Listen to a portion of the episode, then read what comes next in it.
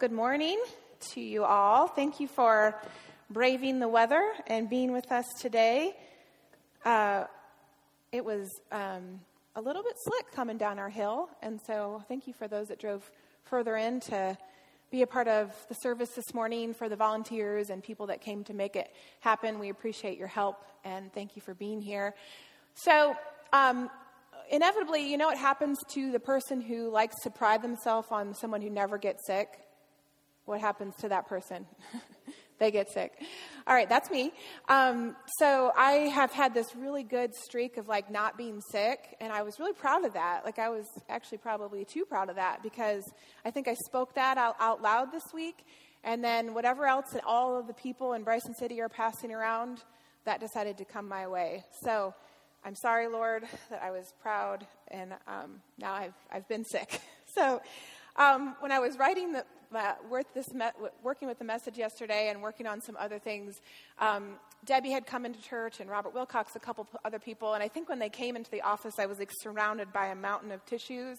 I maybe went through three boxes just in a few hours yesterday, so I'm feeling a little bit better this morning. But what I have done for um, the, the case that I would need to ask for help, all these pages are numbered, so I might just call Mason or whoever's in the front row, come on up. You just read, pick up where I left off.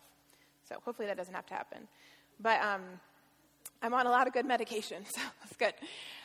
So, in continuing with, um, you know, Jeff started off the service this morning among his jokes about the Super Bowl and that shirt he's wearing. Um, he did mention to you about this month being Black History Month.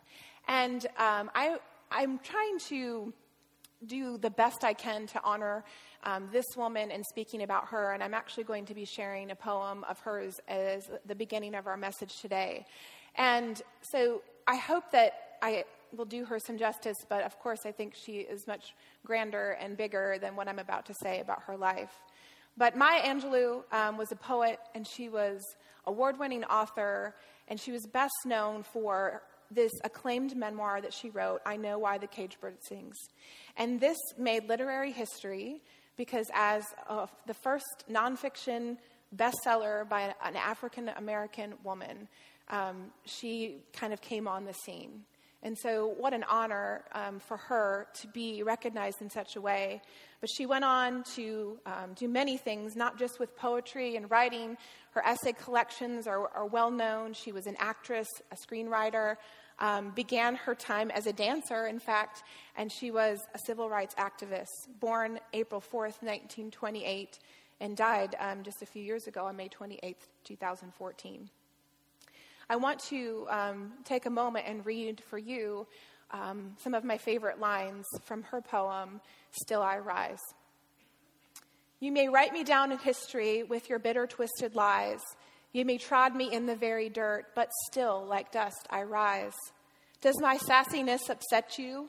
Why are you beset with gloom?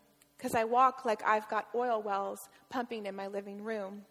Just like moons and like suns with the certainty of tides, just like hope springing high, still I'll rise.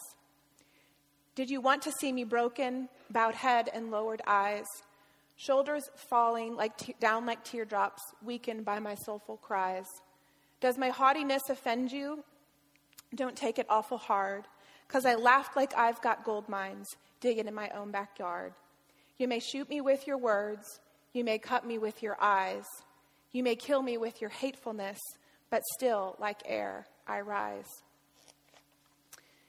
In reading and discovering the redemption story of Jesus, as we have been doing um, we've been going through the journey of Matthew with you. We've been taking each chapter and story and sharing and breaking them down and really discussing what this, this redemption story looks like from the vantage point of this tax collector, Matthew.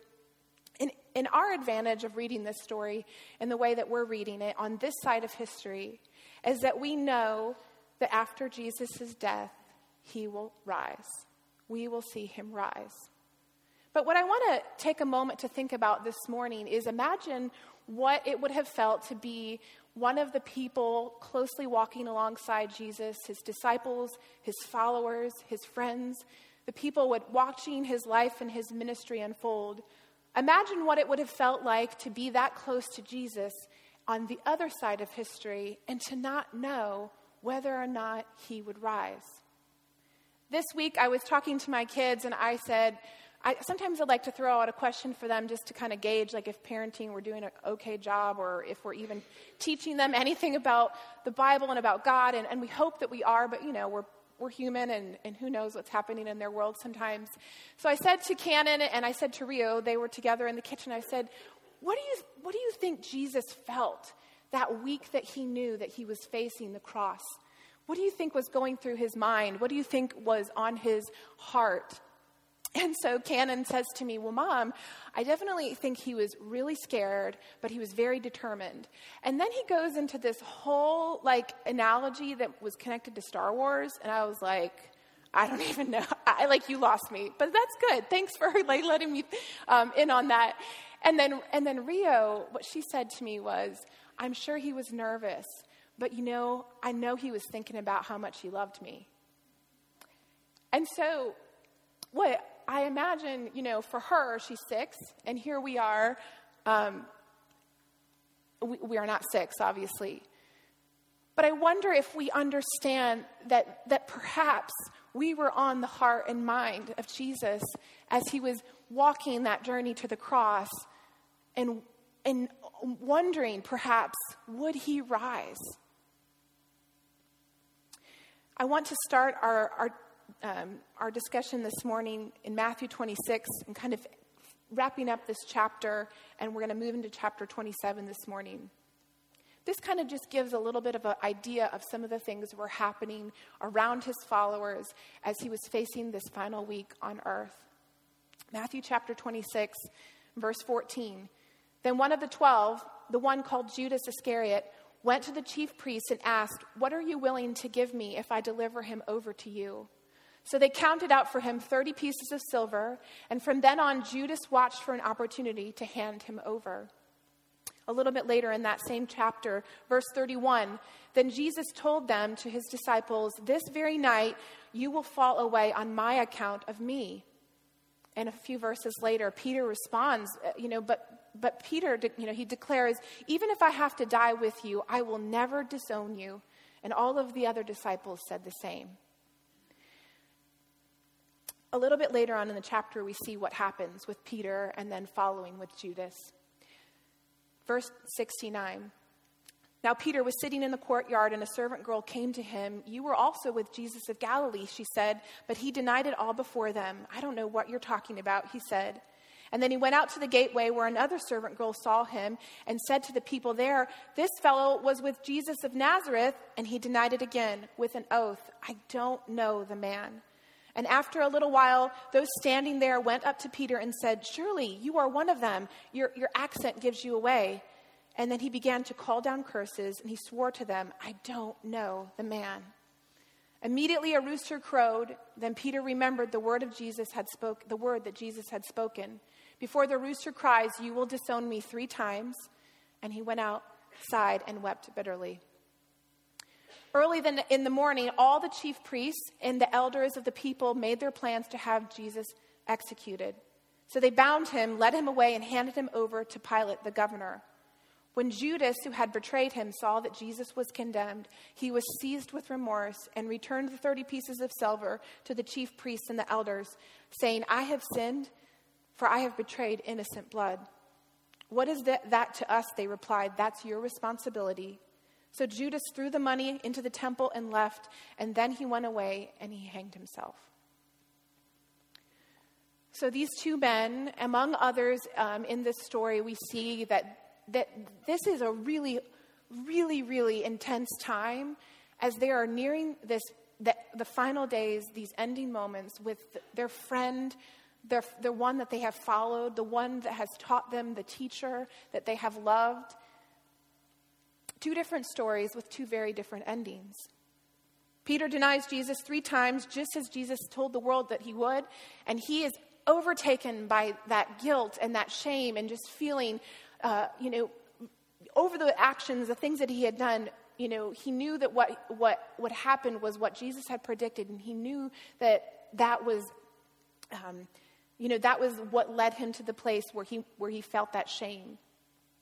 But what we see of Peter at this, at this redemption story as the story continues to unfold, you know, um, Jesus faces the cross, and we're going to talk a little bit more about that in a few minutes. But then you read of Peter in the early church in the book of Acts and how he really began to rise. He had this experience and this encounter, and he watched his friend go through this firsthand, not even knowing what would be the outcome. And we see that he rises up and he lives out the very meaning of the name that Jesus reminded him in Matthew chapter 16. And I tell you that you are Peter, and on this rock I will build my church, and the gates of Hades will not overcome it. So you look ahead and you see that, that Peter's life had really transformed. He isn't buried by what he's done. And in fact, he's emboldened and powerful, and he takes very seriously the mission that Jesus had given to him to share. He sees the work that is at his hands, and throughout all of the stories that we hear telling, you know, in, the, in this, early, this early church, the beginning part of Acts, we see that he is bold and he's in, engaged and he wants to see growth and wants to share the, the story of Jesus. And then we have another follower, Judas, on the other hand, who is also essential to this story, that this story couldn't have unfolded without him, and yet his ending looks very different than Peter. And why is that? Two men finding themselves overwhelmed by their actions to their master and friend and teacher, and two lives sharing similar and numerous shared experiences, witnessing Jesus up close and personal, and yet their lives took very different turns, both essential to this story unfolding. Several years ago, I walked through this study by Donald Miller, and it was called Storyline. And there were a few people here in the church that did this study as well. And one of the things I, I, that stood out to me about this, and I couldn't really tell you all the details of this study, it's been several years, but, but one of the experiences of doing this was we were challenged to create a timeline of who we were. So basically, kind of taking a piece of paper and really creating a storyline of the life of Jody or the life of whoever, who, whoever was participating. And so, one of the things that we were challenged to do was in this exercise to, to look at the different aspects of our lives that took us either above the line or below the line. So, really attribute, attributing like, um, you know, a plus five or, or a minus five or, you know, anything from a one to 10 on either side of the line. And essentially, the challenge was is to go back into the earliest memories and to really begin to take a look at the things in our lives that have happened to us that really changed us forever. So the experiences that we could, we could pinpoint and say, you know, when this happened to me, my life was never the same. And what, um, what the author, Donald Miller, suggests is that by the time a person is to reach around 40, that they would have about 12 to 15 very significant, very, very um, life altering experiences. And then from that point on, about every decade, increasing five to seven more. So if you think of that and you think of all your, your story and your life, like there's, there's different things that have been, been a part of who you are and forming you and shaping you and, you know, and really taking you above the line in, in the joy and the exhilaration and the life changing moments that, that you can, you know, look back on that bring a smile to you. And there are also these moments that are below that really took your life for a turn. And perhaps that's the onset of shame or pain, tragedy, and loss, um, different moments that really shifted who you were. The second part of this exercise, which I felt like was more powerful of the two for me, was that we were to take the time to individually dissect every moment that was below the line. And what the challenge was with this is that as you dissected it and really came to terms with, at this moment, my life changed because of this, the question was, is where do you see the redemption rising? So, thinking of the moments in your life that really took you below, that really shifted you, that you can look back and you say, gosh, yeah, when I was nine years old, or when I was 15, or um, one of the moments, and I, I won't go into all of my below the line moments with you this morning, um, that's for another time, but one of the moments that I recorded, you know, Jeff and I had a very hurtful experience at a church before we came here. And that changed my perspective on church, and it changed my passion for church in that time frame. And it was really challenging as we did this reflection exercise because that was one of the moments that I was challenged to look at and to say, where do I see redemption rising from that? And that's really hard to do when you look at the moments that have caused you the most pain in your story. So, the second part of that exercise was essentially helping me release the power of the pain and the shame and the despair that was connecting me to those moments. While at the same time revealing to me the patterns in this life that are, are joyful, that are life giving, and also seeing the, the, you know, the weight of the, um, the, the moments that are below the death, the pain, the tragedy, and loss. The patterns, though, are cyclical, and so when you're able to see the one, you have to see the other in order for the redemption to begin to rise. Peter and Judas found their redemption in different ways. Peter found the redemption in what he had done, and he came back all the more stronger. We see him as one of the powerful pillars and leaders of the early church. And Judas, we really don't know what transpired for him, the outcome of, of his story, and the shame that, that really took him to his grave. He wasn't able to hold on for maybe that redemption to come. We really don't know on this side of, of reading about Judas. His piece of the story was incredibly essential, but at the same time, uh, he wasn't able to see the redemption and the rising to come. This very uh, pattern we see often, often mirrored in the life and death and the resurrection of Jesus. There is an author named Scot McKnight, and he's written lots and lots of books. A couple of them, one, The Blue Parakeet, Jesus Creed. But one of the things that I love that he says when he talks about the gospel story is that he says the most befitting image of the gospel story is that of the Celtic knot. And in a Celtic knot, every strand is completely interlaced with every other strand. So that's an example. There's many versions if you look them up. All of the pieces of, of this knot are completely woven together. There is no beginning and there is no end.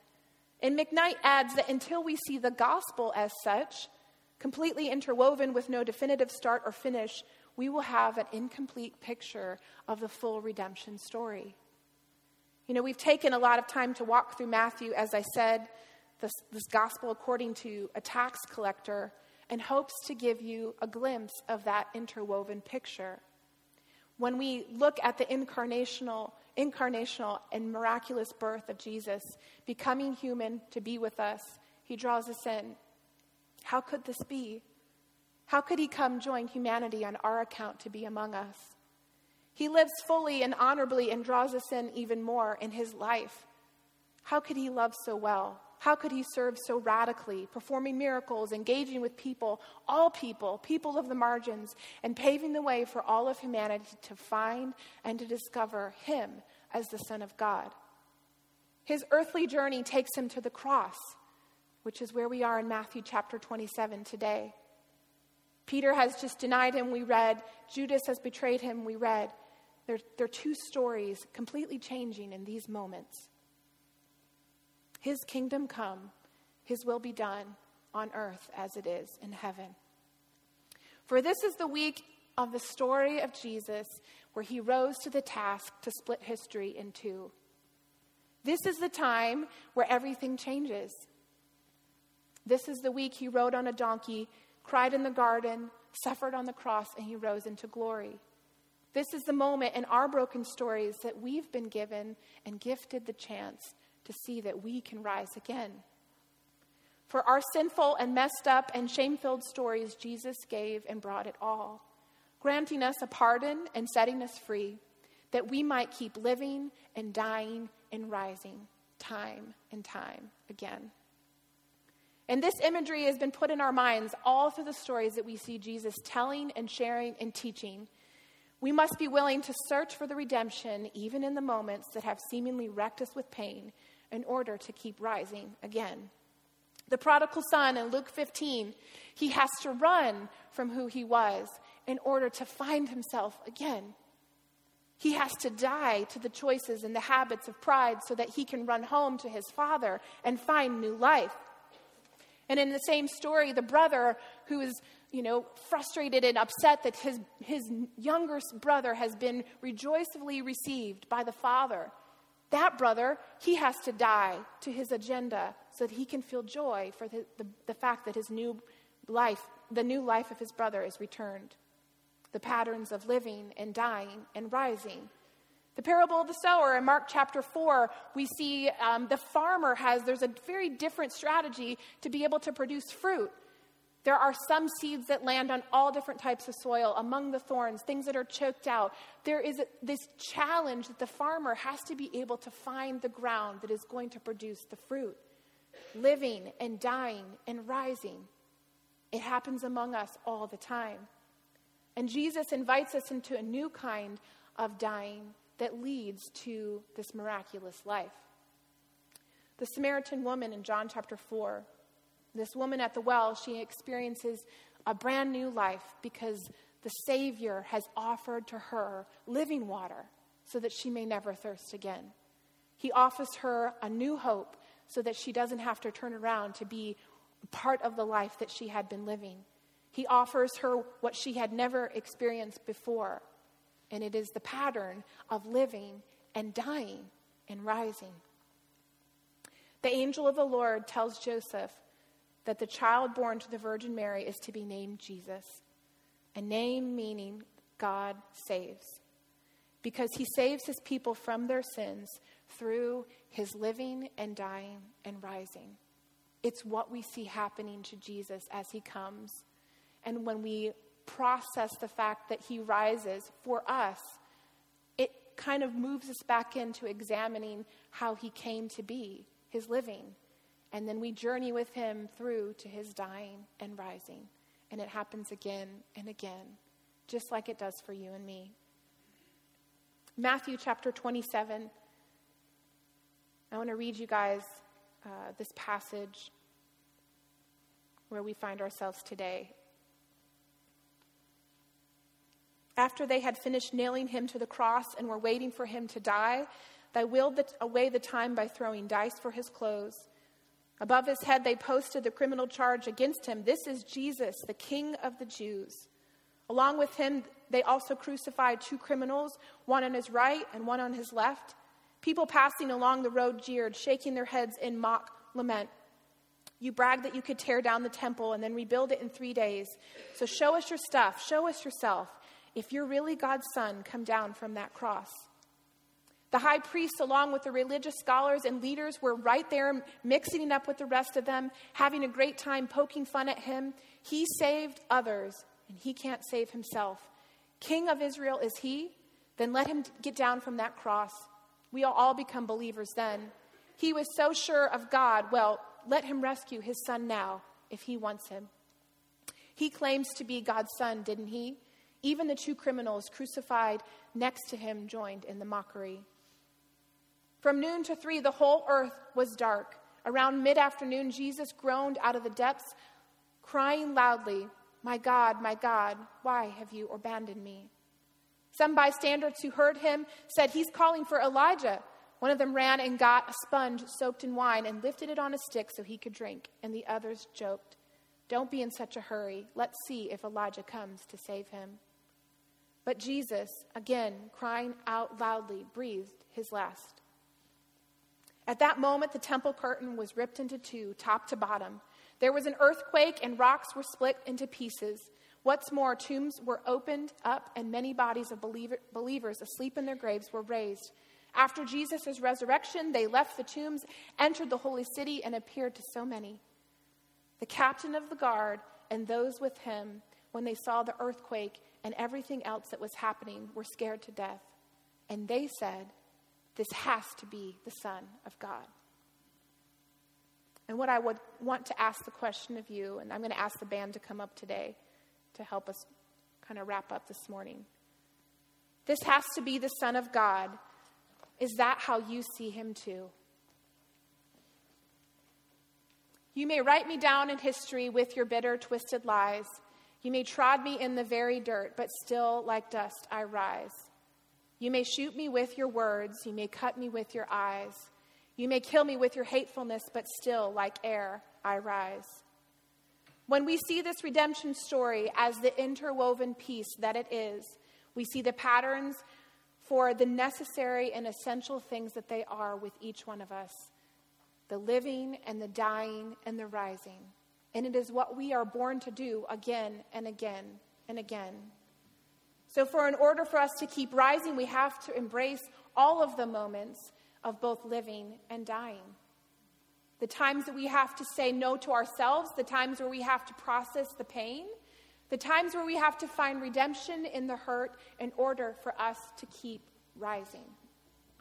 Jesus came and he lived among us and he walked and taught and modeled and sacrificed all the way to this journey to the cross. And we have the advantage of knowing the outcome, right? We know what's to come. And he came to pay that all for each one of us.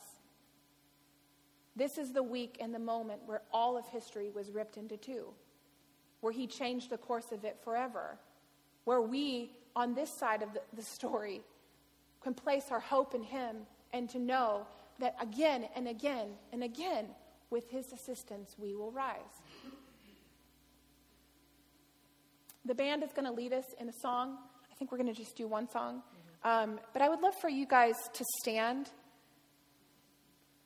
to sing along with them, or to use this time where you're able to reflect, to contemplate. My challenge for you today is to see the redemption in your story so that you can keep rising. Because what Christ is giving us as the command to continue to tell the story is that we, his followers, have to be able to, to find that redemption in us so that we can share it with the world. So, looking through the painful pieces and the parts that are way below the line, but discovering that even in those moments, that his presence is strong, it's with us, and it's available. And he wants us to keep learning to lean into him that we are able to find the rising. I would love for, for you to join me in prayer as we um, conclude our thoughts today and head, in, and head out from here.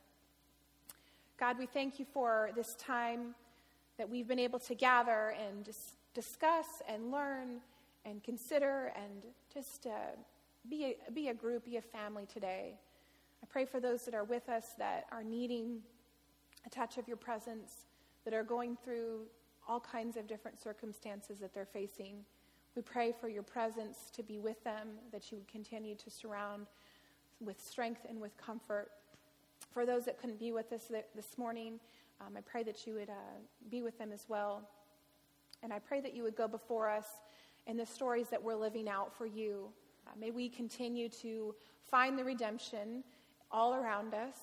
And I pray that we would find the rising that is in with each one of us. I pray that we would take the moments and the opportunities that we have to share your story, to learn to love the people that are around us, and to receive it as well. And we thank you for this time and these moments. Go before us and be with us. And we pray these things in your name, God. Amen. Amen.